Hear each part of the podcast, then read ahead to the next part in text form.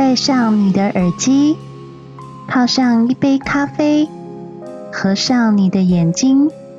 欢迎你来到新西亚热可可的谈话频道。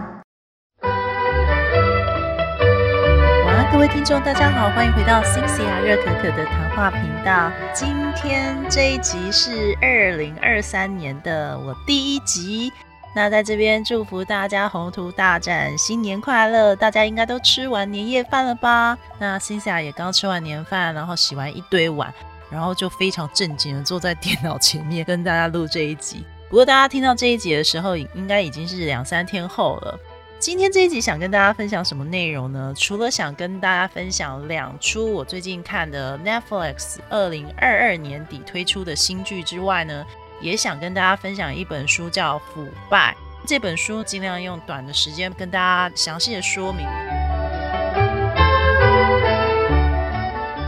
看这两出新剧哦，是哪两出呢？一出是大家一直在网络上推崇的日剧新剧，叫《初恋》，是由佐藤健以及满岛光所主演的。那另外一出就是宋慧乔所演的《黑暗荣耀》啦。我不知道是因为我已经四十三岁，所以我经历了一些感情的风风雨雨哦。那我在回头看这出初恋的时候，我有试着要去回想我曾经在大学时代初恋过程哦。因为我大学蛮晚开窍的，我是大概大一的时候我才开始谈恋爱。我那时候初恋对象已经是从学校毕业的一个学长。我们是在 BBS 上面认识的，然后透过社服系的某个学姐介绍认识的。我们是很快就一拍即合，大概见面第二天就在一起了。那时候对方还在花莲当兵，所以我们能见面的时间就是他收假的时候，他会特地坐火车来嘉义找我，然后我会骑机车去嘉义火车站接他。然后那个时候都很青涩啦，也没有做什么很过度的行为。不过我必须要讲，初恋算是开启我感情的一个蛮重要的钥匙。对于感情的一些基础想法，还有怎么跟男性交往，其实都是从初恋开始的。对方后来去美国念书之后，我们就分手了。我分手过后，的确也是有一段蛮痛苦的时间，因为毕竟是我第一任男朋友。跟大家闲聊，就我回归一下这出戏，为什么觉得有点失望呢？第一个，我觉得是选角问题。初恋的高中的角色演得很好，就女主角长得又漂亮，然后男生又很符合当时有点流里流气，然后但是又很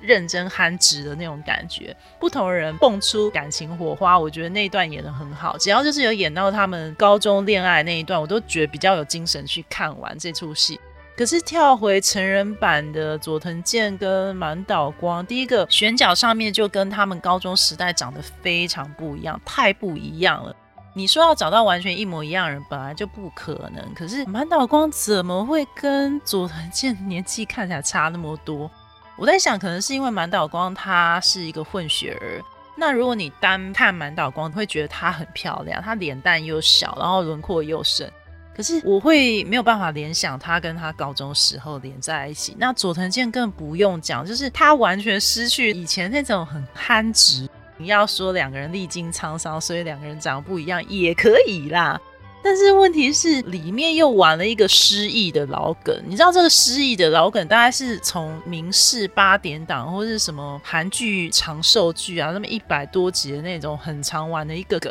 所以我在看的时候，我就想，日剧怎么都没有进步啊？难怪就是现在全世界都在封韩剧跟台剧，但日剧已经慢慢落寞了。日剧的编剧剧情上面真的是有待加强诶，完全打不到别人的内心深处。现在大家喜欢看那种很写实的剧，我必须要讲日剧这种编排不是说不好，因为这出剧它有它好的地方，它在灯光效果还有整个美感设计，以及每个开头都让人家觉得很意想不到。有时候是讲过去嘛，有时候又忽然跳到现代，就是过去跟现代穿插，然后让你觉得这整个剧情编排不落俗套。这是初恋的优点，我真的觉得光指剧情这一块，我觉得输人家非常。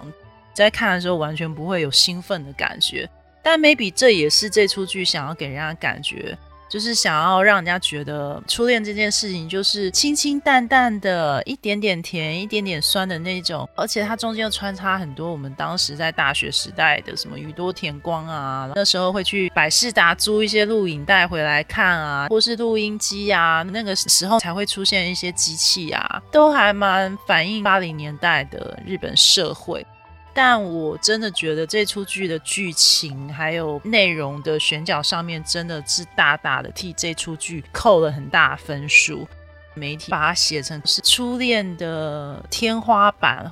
我跟你讲，真的没有，媒体写的太言过其实了，它并不是初恋天花板，好吗？如果大家真的是想要看那种就是初恋，然后你又想哭的要死的话，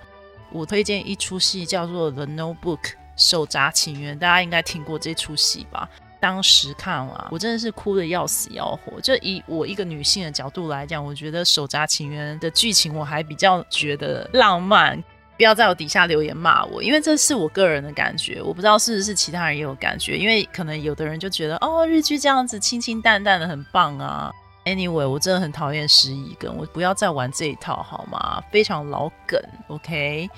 再来，我要讲《黑暗荣耀》。《黑暗荣耀》这一部原本看的时候，我完全不期待，因为我对宋慧乔有一些刻板印象，因为她都是演一些精明干练的角色嘛，然后要不然就是很温婉娴熟的角色。《黑暗荣耀》又刚好跟她的前夫宋仲基的那个财阀家的小儿子对打，觉得韩国人也很会操作行销啦，我觉得是故意对打的，你知道吗？就是让大家炒一些话题性。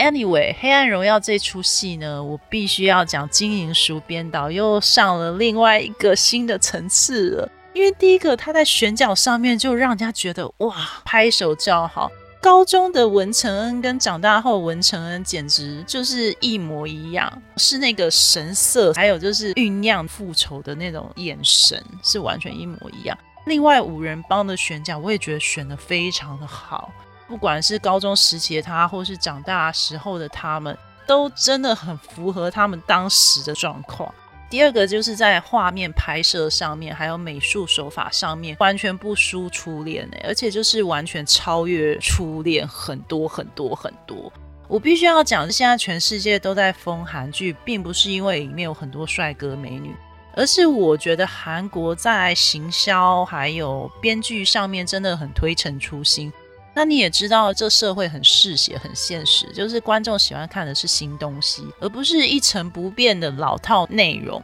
日本的连续剧还有日剧，还是有一些很不错的，可是演员的演技还有剧情上面，我觉得还是很传统。不知道是因为他们社会不喜欢改变，还是觉得要用以前的演法去演会比较让人家触动人心。Anyway，不知道。但《黑暗荣耀》你会看到不一样的宋慧乔，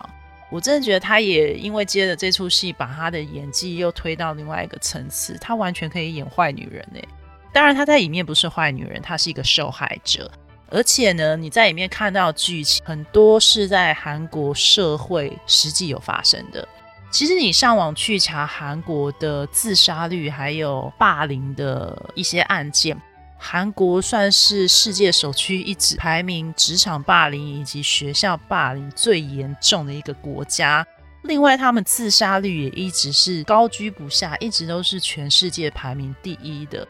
那韩国社会会如此压抑，当然是跟他的社会文化还有整体的文化氛围非常有关系啦。所以这出剧你在看的时候，其实你会有点不忍直视。尤其在文成恩接受那么多屈辱的霸凌之后，他一边要忍着满满的手臂、背部、脸啊、身体啊、胸部的伤口，然后他家里完全没有可以帮他，然后一个人孤单的站在雪地里面，拿那些血去抹着自己伤口，让自己比较不会那么的痛、那么的痒的时候，你真的看了真的于心不忍哎。最有心所感的剧情就是他被他老师揍的那一段。我有想到我自己，呃，文成恩在里面，因为他决定要退学了，所以他在退学的那个文件上面就写了五人帮对他做的一些霸凌的事情。他本来想透过老师这个看似正义的角色来替自己伸张正义，结果没想到老师竟然根本不把他当一回事，还把手上那个手表拿下来。准备狠狠的揍文成恩，当场揍，哎，揍他巴掌，然后甩他耳光，把他打到门外面去。那一段我看了，真的觉得非常心疼，因为我以前也有被这样揍过。我以前大概国小一年级的时候，曾经被某一个国小的老师莫名其妙揍。那时候我被他揍的时候，也是一个很莫名其妙理由。然后后来是因为我妈妈发现了，我后来才转学到市东国小。最妙是这个老师呢，发生这些事情以后，他还是当选了那个学校的荣誉老师。听说他也顺利退休，还就是升官吧。你在看《黑暗荣耀》的时候，你会感受到这些的不公平的世界是非常非常真实的。你会深深的感受到韩国社会的不公平的压力，以及你会看到这些霸凌别人人人就过得非常好。所以文成恩在里面，他利用他一个弱势的角色，经过了这么多年的酝酿，他去调查这些人背景，然后他没有什么把柄什么的那些的过程，他整整花了二十年的时间去计划这个复仇。中间当然也有一个我觉得很棒的角色，就是仆人啦，那个叫什么莲香兰演的那个角色，我觉得那个角色算是里面一个润滑剂，是让这整出暗黑的剧里面一个唯一比较开心的角色。但是这个角色她在里面也是被她老公霸凌的女人。甚至里面男主角他看似是一个无辜的小白兔，但是他也有不为人知的黑暗，就是他爸爸被一个杀人魔杀死，然后那个杀人魔甚至进到监狱里面，还不停的写信给他骚扰他，让他承受很巨大的精神压力，然后要去看心理医生，可是这个心理医生根本就治不好他。表面上是一个温婉的大男生，但其实心里他有一点心理变态。所以你在看这出剧，每个人都有非常深刻的角色刻画，每一个人都在这出戏里面疯狂的飙戏，所以你看了就会觉得很过瘾，你会觉得哇，这出戏它的剧情没有拖泥带水。当你看到第八集的时候，其实他想要报复对象那个颜真。这个颜真是女主角文成恩高中时代霸凌她最多一个女生，她后来在第八集就已经发现文成恩的那间暗黑小房间了，所以我觉得很酷诶，就是八集讲完一个非常精彩的故事。我已将近好几年没有这样追剧了，可是这出剧真的是我一个晚上我八集全部 K 完。就是让我觉得看完有意犹未尽的感觉，而且我真的很希望第二季赶快出来，好不好？拜托，听说三月才会出来，所以呃，好吧，我再忍耐一下。我希望就是它第二季能够更精彩。当然，我们都希望它复仇成功啦。不过看起来第八集呢，颜真她老公何杜林呢，也是一个非常关键的角色。那其实我这里面爆雷蛮多，所以希望大家如果还没有看到《黑暗荣耀》的人呢，赶快去看，你们就知道我在讲什么了。你看了就是觉得哇，这个女人怎么能够活到现在那种感觉哦。再来，它里面也有很多名句，我觉得金银淑她也是可以写歌，你知道吗？她如果以后不当编剧，她可以拿来写歌，因为她实在是赋予这些角色太多名句了。像文成恩，他高中退学之后，他每天唯一的目标就是那个颜真。颜真跟她老公何杜林结婚那一天，然后他就在远远的观察他们。他穿了全身黑色，然后戴着墨镜去看他们。他就在心里默默说：“我打从心里恭喜你结婚，颜真。我很抱歉我没有准备任何礼金给你，但是你也知道，人生的红白喜事也不是只有婚礼而已。”金银淑会写这种让你觉得拍案叫绝的名言，除了在看戏之外，你好像在看一部小说，或者非常完美的人生歌词。呃，我真的很佩服金银淑啦，就是他能编出那么多卖座的戏，也是有他一定的功力在。推荐大家一定要去看这一出戏啊！这出戏实在是太精彩了，我真的是给他两百分。那当然也有人不认同啊，就觉得哦，这出戏也收手啊。的确，这出戏有一些缺点在，就是他在男主角出现的 moment，我也觉得很奇怪，他怎么会忽然变成是文成恩的大学的学长，然后忽然出来说要教他围棋那一段，我是觉得接的有点奇怪，但也不算会影响整个剧情的走向。你是看到最后也会知道说，哦，为什么他们要学围棋？因为他就是为了要接近和杜林嘛。还有他中间为什么他会忽然讲到男主角他的一些心理疾病，这个也是很突然的。但我觉得都完全不会影响整体剧情的发展，而且甚至有画龙点睛的效果。你会想知道说，这个之后帮忙文成恩复仇这个大男孩呢，他以后会不会黑化？他以后会不会因为他精神病，然后去影响整个复仇计划呢？这就要再看看了。所以我真的非常期待第二季到底会演什么，赶快出来啊！拜托。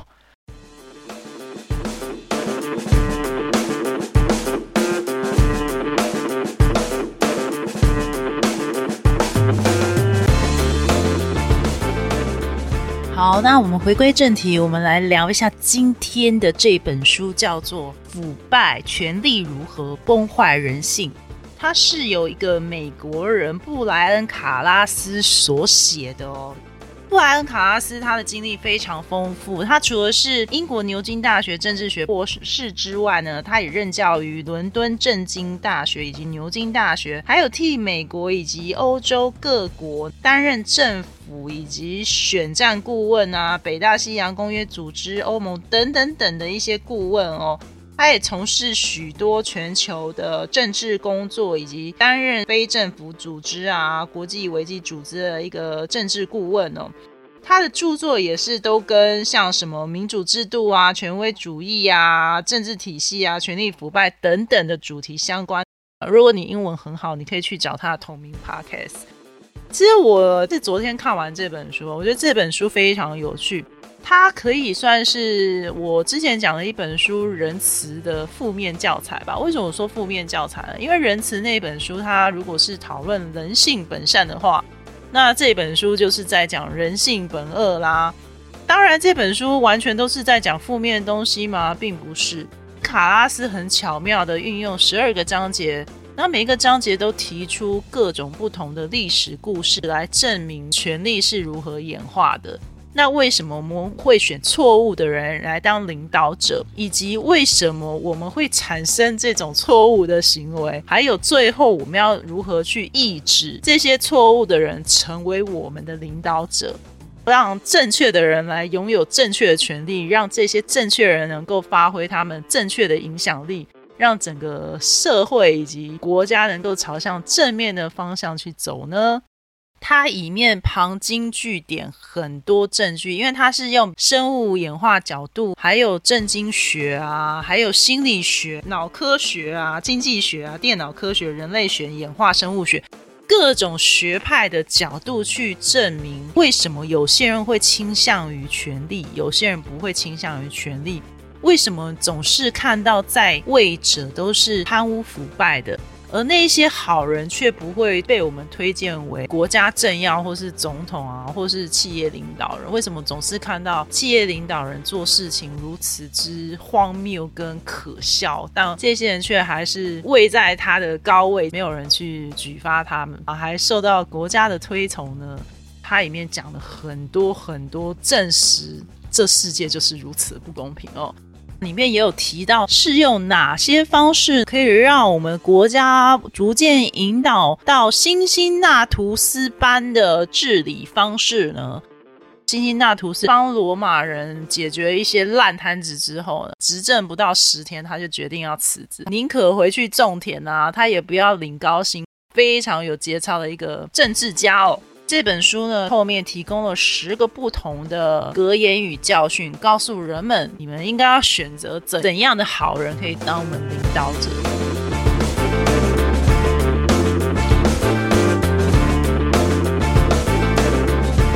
人们是从石器时代，大家可以公平竞争，最后会变成阶级竞争，导致少数人能够获得大部分的资源，而多数人努力的工作却永远无法翻身哦。人类世界慢慢的有农业的发展以及耕地有限性，让控制土地的征服以及战争就变得很频繁了。如果你有武器以及拥有土地的话，你就在这个国家当中就具有绝对的优势嘛，成为一个阶级社会，它才能发动大规模的战争或是集体行动。因为有农业的关系，导致于有国家，有的国家就产生阶级社会的心情哦。所以，我们现在所有人类的社会都是因为这样的关系才有阶级的产生，而这是一个演化必然的结果。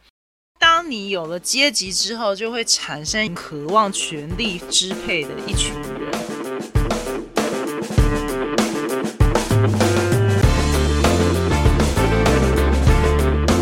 然后，他也从演化错配的观点呢。去解释我们为什么会倾向于选择错误的领导人。二十万年以来呢，人类大脑并没有持续演化，我们很多天性啊都是被史前时代的心智所分配。我们会倾向于挑选史前时代优秀战士的领导者的样子，我们就容易被体型高大、气势逼人男性所吸引。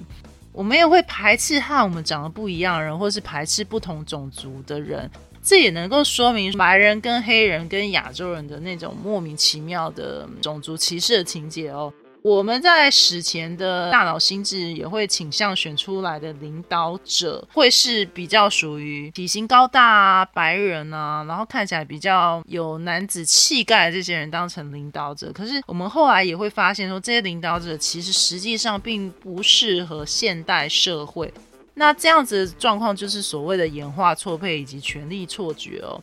尤其在权力错觉这一个章节呢，它说明的很仔细哦。一位模特儿呢，他曾经接到一通电话，他被要求去穿着西装打领带去参加一个活动，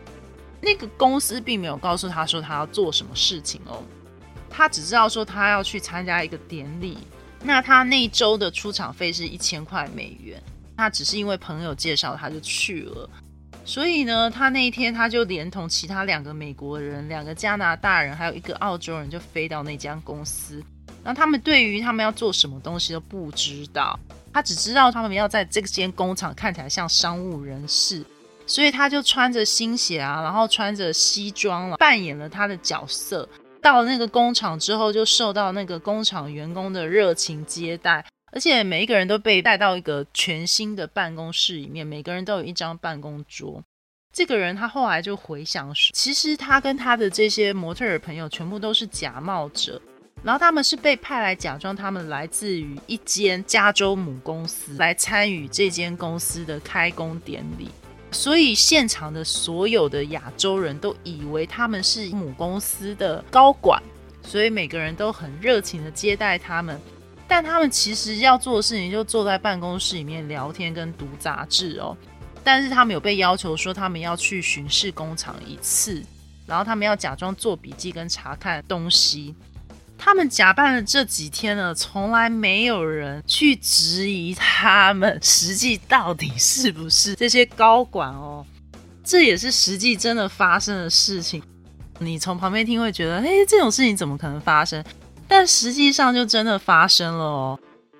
它里面提到，一六七五年呢，普鲁士军队它创造出一支称作波茨坦巨人的一个步兵单位。这个军团它唯一可以变色特征就是士兵的身材非常高大。如果你要加入这个军队的话，你的身材至少要有六英尺两英寸，换算成公分的话，大概一百九十公分以上啦。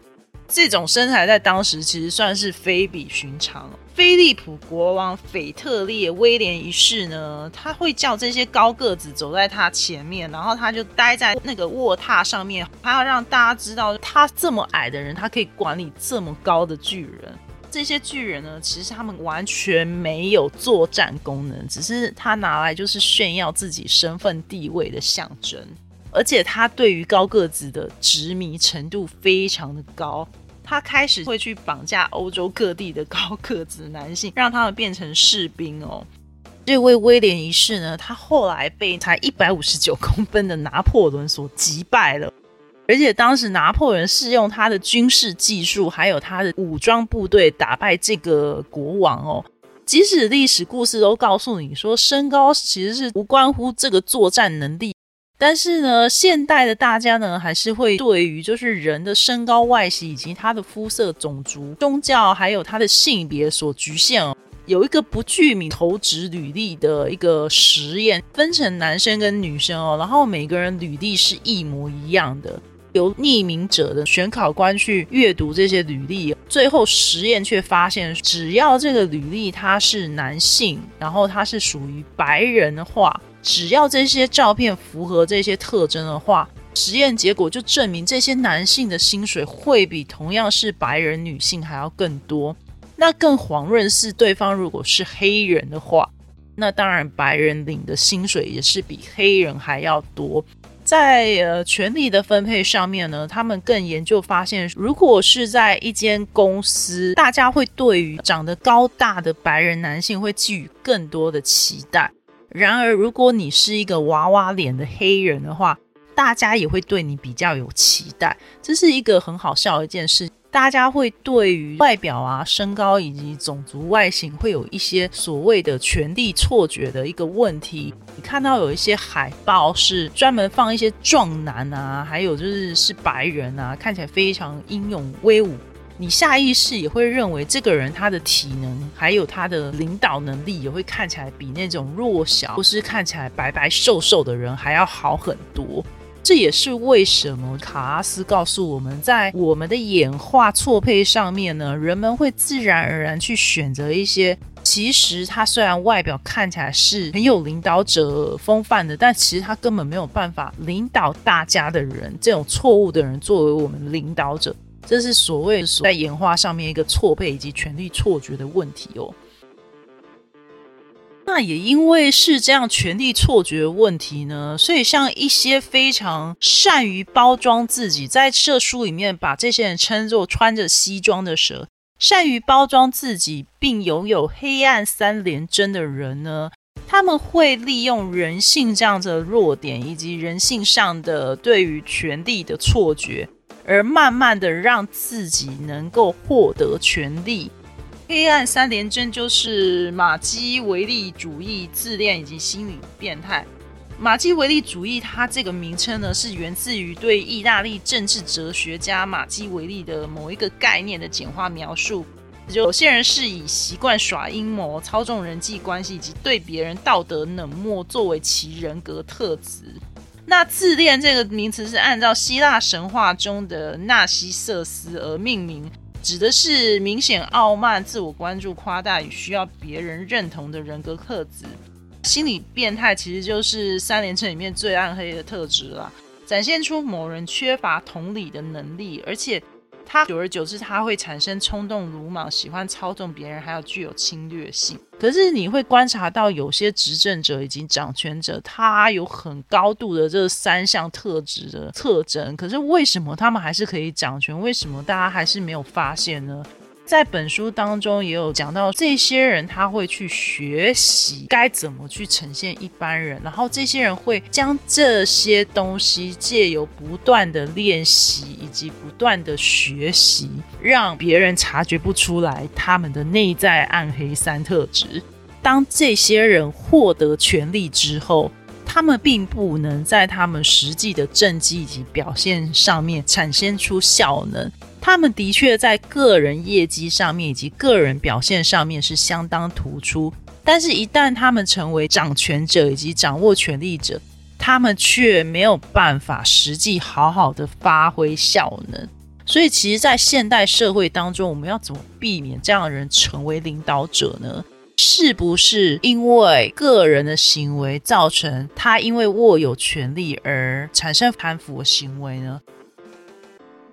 卡拉斯在本书当中有提出一个非常有趣的观点，就是如果这个人被放在好的制度底下，即使他本性为恶，他也会不自然的受到监督而改善自己的行为。他如果放在好的制度底下呢，他也会慢慢的将自己的行为导正过来。那这里面就讲到比利时国王的故事哦。这个故事也同时说明了，当一个好人被放在坏的制度，以及一个好人被放在好的制度，是如何天差地远的产生不同的结果呢？一八六五年，利奥波德二世他登上比利时国王的宝座，当时他才三十岁，而且他被认为他是很有希望成为一个改革者的。他一刚开始并没有让人家失望，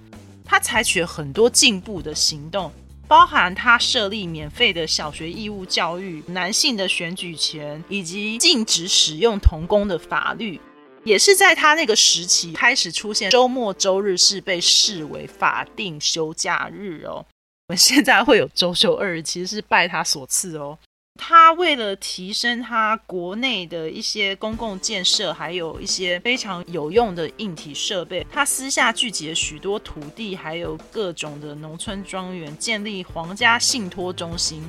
好让后代的比利时人都能享用到他所享受的东西。听起来非常得正，就是有点像新加坡的制度一样，多收到的税就全部还税于民。那他还提升比利时国内的劳动权，推广教育，还有新建一系列令人印象深刻的建设。在他改革之下，他被视为一个仁慈的改革者。不过呢，这个国王其实并没有把比利时的建设放在他的眼里哦。他内心认为，我们这个就是小国寡民嘛，所以总有一天也应该要拓展一下世界版图吧。那有一天呢，利奥波德他就读到一本书，叫做《爪哇》，又名《如何管理一个殖民地》，于是他就开启了他的殖民地的大梦哦。不过，在当时，比利时是一个很小的国家哦，所以开启一个殖民地对这个国家负担未免就是税负太重了。那这个国王呢，当时他就认为他需要改变大众对于就是拓展那个殖民地的一个负面想法哦。他说：“我也要跟其他欧洲强权一样呢，我们要去开拓世界殖民地哦。”所以他就跟这些欧洲强权大国一样，他开始去瓜分非洲。他说他不要让国家去错过分得美味非洲大饼的机会哦，所以他就控制了刚果。那这片新领土呢，其实是比利时国土面积的七十六倍大，是非洲的一大块。可是这块领土其实并不属于比利时。当时这位国王呢，并不知道如何管理殖民地。他很快就发现管理殖民地这件事情对他的那个能力上面来讲哦，过于高深了，他根本管理不了。那他的国家负债就越来越多，而且呢，没有人告诉他说要如何解决负债问题哦。不过在这国家发生了一件事情，国王竟然得救了，而且甚至展开了后面非常血腥的管理制度哦。当时在美国呢，开始非常需要橡胶这个东西。当时美国都是从巴西树木去采集一些橡胶，所以呢，就很多投资者就把大批的资金就投注在橡胶种植上面。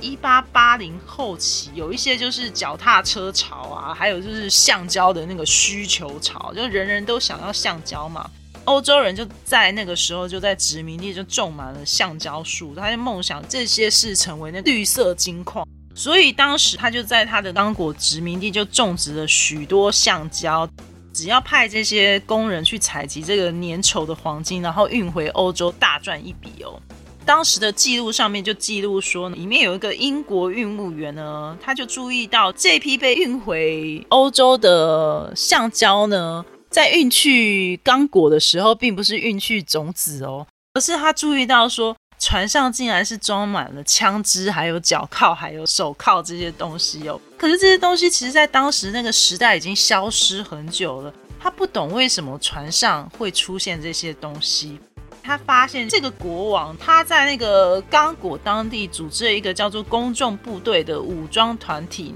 这些武装团体是由比利时士兵还有一些雇佣兵混组而成的，他们就强迫这些刚果村民去开采橡胶，那这是很痛苦的过程哦，因为这些橡胶呢会粘到这个村民的身上嘛，造成他们皮肤的脱落还有硬化，这些反抗的人呢不想去采收橡胶，就会被严厉的处。这些军队呢，会带走他们能捉到的每个女人作为人质，甚至会去强暴这些人质哦。那村里的男人就会被告知说，他们女人被抢了，要等到这些男人去采到比利时人要的橡胶数量之后，这些女人才会被释放。那如果不听话的话，这些女人就会被强暴，甚至被杀死。所以他们这些男人就为了要救他们的女人，就进入到丛林。等到终于交足所有橡胶的金额呢，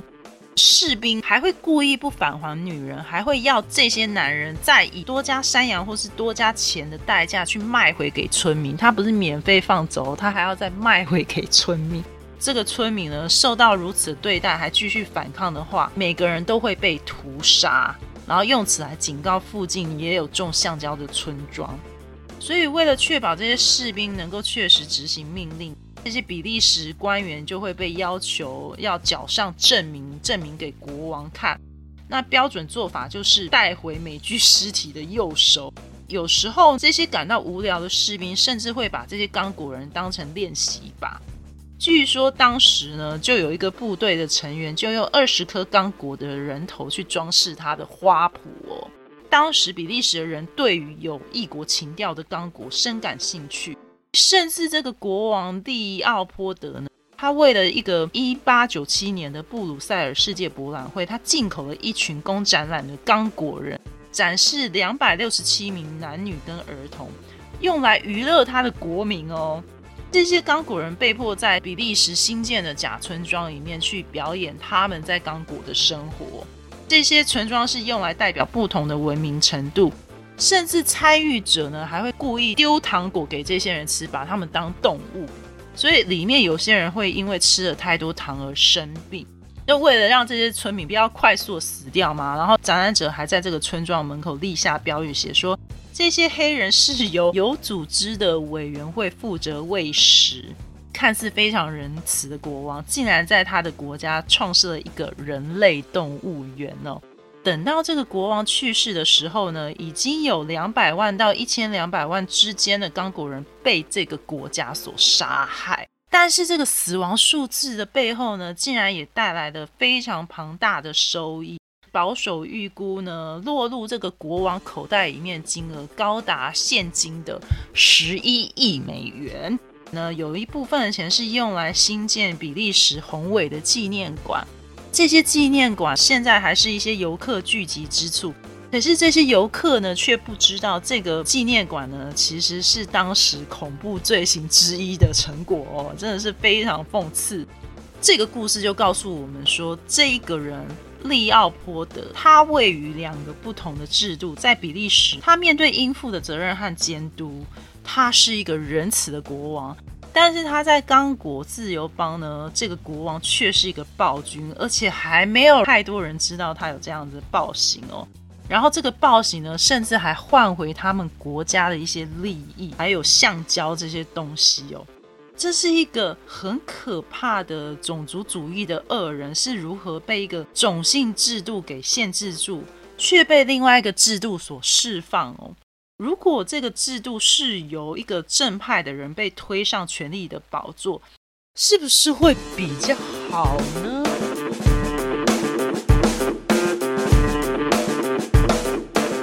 他在里面提到十个教训哦，大概是讲一下，就是几个教训，因为我很怕今天的节目会超过两个小时。因为每一种教训以及格言，卡拉斯都用非常正确的一些科学角度去说明为什么我们要采用这些观点去改善我们现行的权力制度，我们要如何预防让这些坏人爬上权力的掌权者。首先，它第一个是招募人上面，我们要积极招募不易堕落者，并且太除容易堕落者。不过，我要怎么看什么叫做不易堕落者，并太除容易堕落者呢？讲到人才招募问题，其实有三个重点了。第一个就是你要有大量的人选，要组装出一包三十颗装的 N N 巧克力。那如果你只制造了三十克绿色的 N N 巧克力，你是不是只能从绿色里面去挑里面有瑕疵的，剩下的人就会变少？你如果制造六十颗，甚至制造一千颗，你是不是可以从一千颗里面挑出更多更多适合的人选？那你的人选就会够多，而不是从只有三十颗，然后三十颗都有瑕疵，那你是不是就只能挑三十颗瑕疵的巧克力作为你的人选？如果整个都市里面就是只有三十个人，可是这三十个人都作奸犯科，那你当然就无法从这里面选到一个非常好的人。第二个。你要积极的找出你想让他们当权的那种人，广化也可以创造一个良性的循环。举刚刚讲的 N N 巧克力好了，如果我们只有里面放了绿色巧克力，但是我们如果试图再多加黄色巧克力、红色巧克力、黑色巧克力在里面，好比来讲，我们在一家公司，我们不可能只顾白人。如果你多顾一些非白人的族裔，比方说像非裔人士、中东人士、亚洲人，他们每一个国家都有不同的做事风格，也有不同的专业能力，筛选方式更广了之后，你就更容易选到对的人去继承你的工作，或是承接你的想法。也更容易让对的人能够获得适当的权利。第三个，你要投入足够的资源来筛除那些自行选择进入权位职位的腐败者和容易堕落者。在他书里面有讲到，这些比较容易堕落、比较容易去选择对自己有利职位的人，蛮多人是心理变态，或是他本身就是具有一些暴力倾向人。这些人，他们其实会故意想要去当警察，或是想要去当政客，来去实现自己内心黑暗的想法哦。那我们要怎么去筛选掉这些人呢？选择适合的人来担任某种掌握权力的职位，你应该要仔细思考，你希望什么样的人来申请，而不是只看他履历内容的特殊技能。你可能也需要考虑到其他标准，比方说像人格特质啊。还有他个人以往的团队合作记录，或是用道德原则去看这些人。有些不愿意去从事比较具有权力位置的人，并不代表他没有这个能力可以从政，或是他没有这个能力可以掌握职权。呃，因为这些人其实他不想要透过这种管道让自己变有钱，或是让自己变得比较出名。很多创新的领导者其实是出生于对于政治能感，或是对于权力能感的一些职业，像是什么教育界啊、医疗保健业啊，或是科学业的一些领导者。比方说像张善珍嘛，他就是一个例子。他可能是对权力是完全没有任何好感的，但是他因为当时身负重任，他就担任我们国家一个要职。但是他后来还是回到他自己的领域上面了。那像这样人，或许就会是一个很好的掌握权力的人。因为他本身对这个权力并不恋战，招募人上面很多人会去着重履历的这一块，其实这就是幸存者偏差，这是难免的人性啦。所以他在这里就有强调，我们要试着积极招募这些好人，而且这些人是不易堕落者，而且去淘汰那些容易堕落的人，会是比较好的一个方式哦。他在这边也有提到说，我们可以借由轮调去减少滥权的问题。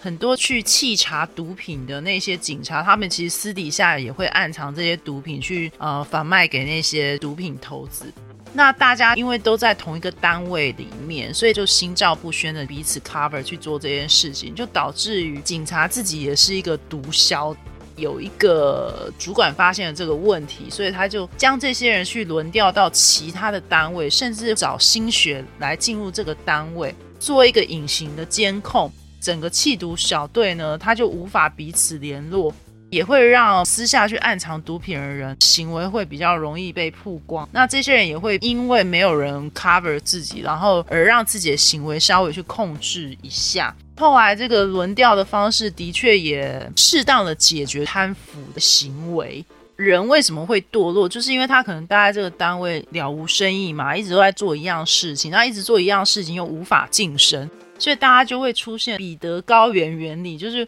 我们就是技能已经无法应付这份工作的程度，然后我们就陷入一个老鼠回圈当中，就是在日复一日在做重复的事情，然后但是又没有办法再晋升。所以如果轮调能够让晋升这件事情产生可能的话，人就会发现，说自己如果做良好行为，就会产生自己的提升的话，那轮调提升这件事情也会帮助一个行为比较堕落的人，能够渐渐倒回正轨，提供一个很好的优惠制度，或是让他们暂时摆脱目前工作无聊，来让他们对工作产生新的希望。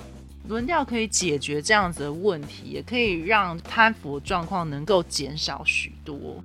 十个教训里面的七个教训，我觉得非常有感哎，这也是我蛮想让很多公司老板听一下。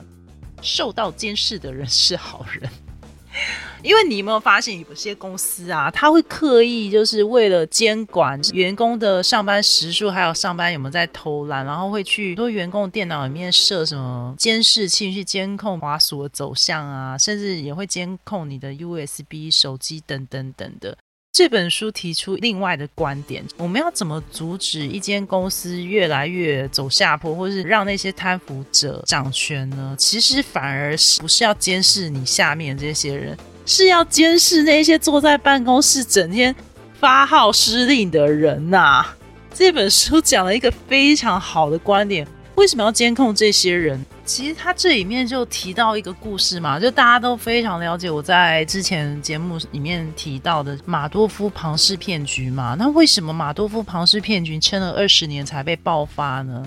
就是因为大家都只会监视说，哦，员工偷走回文针啊，或是上班花二十分钟看 YouTube 影片什么什么的，没有人去监视像马多夫这样的高层主管去做了一些肮脏行为，大家只注意一些小细节。很多公司也会设立一些什么五花八门的监视科技啊，什么衣领麦克风啊，然后什么微晶片身份识别啊，什么什么的。但是大家没有想到，就是控制这些低阶员工的高层人士本身的行为不端才是最大的问题。马多夫就是这个问题啊，光是。在美国，白领犯罪每年造成的损失或赔偿金额介于两千五百亿到四千亿美元之间。但是，如果你把美国街头所有的财产犯罪，像是什么窃盗、抢劫、偷窃啊，纵火加总起来，金额竟少于这些白领犯罪的财富金额哦。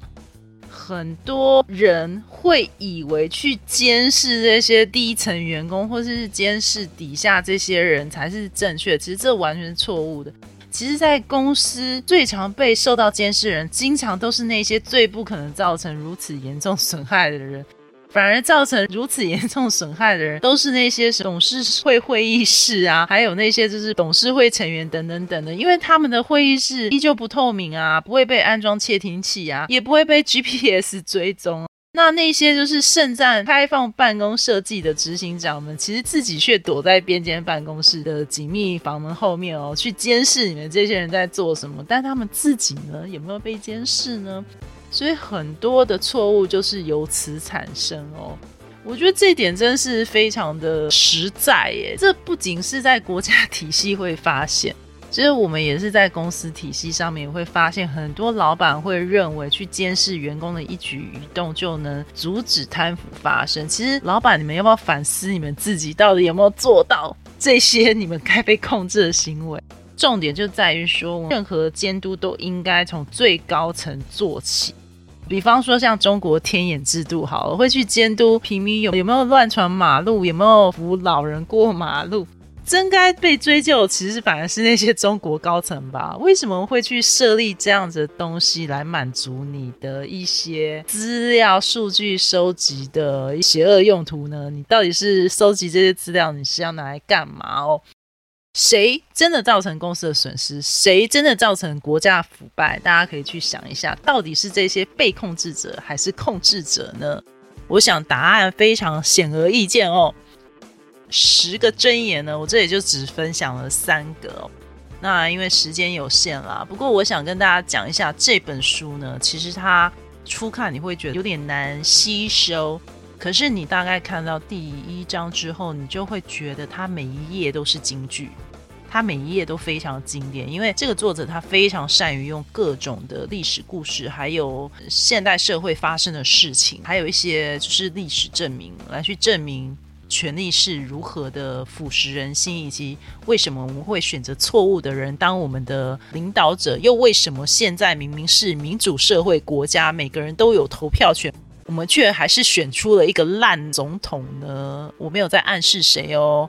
Anyway，就是为什么我们的人类世界会反复发生这样的事情呢？这本书能够给你一个非常完美的解答。你看完这本书，你一定会非常惊叹，说：“哦，原来我身边发生那么多鸟事，然后原来我自己深陷其中，我都不自知哦。”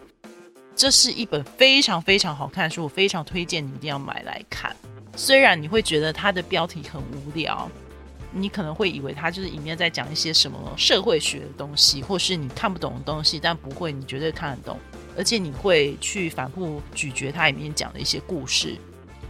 比方说，他有讲到一个罗杰尼西牧场的故事，他其实就是在讲那个一个印度宗教的狂热者是如何影响美国的一个小村庄，然后是如何的滥权。甚至有讲到蜜蜂的组织是如何去判断谁才是那个掌权的母蜂等等的一些故事，还有什么儿童测验啊什么，反正它里面举了各种各样非常稀奇古怪，但是又非常具有说服力的故事来告诉你为什么会有这些腐败的人会当我们的领导者，那又为什么这些腐败的人会受到腐败制度所吸引？这些人是如何存在，以及为什么我们会选错人呢？这本书都会好好的告诉你，然后你也可以在里面吸收到非常大量的知识。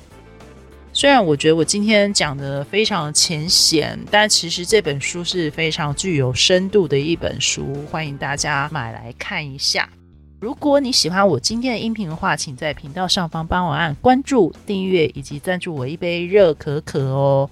再度祝福大家新的一年有新希望，然后希望大家身体健康，万事如意哟！下集再见啦，拜拜！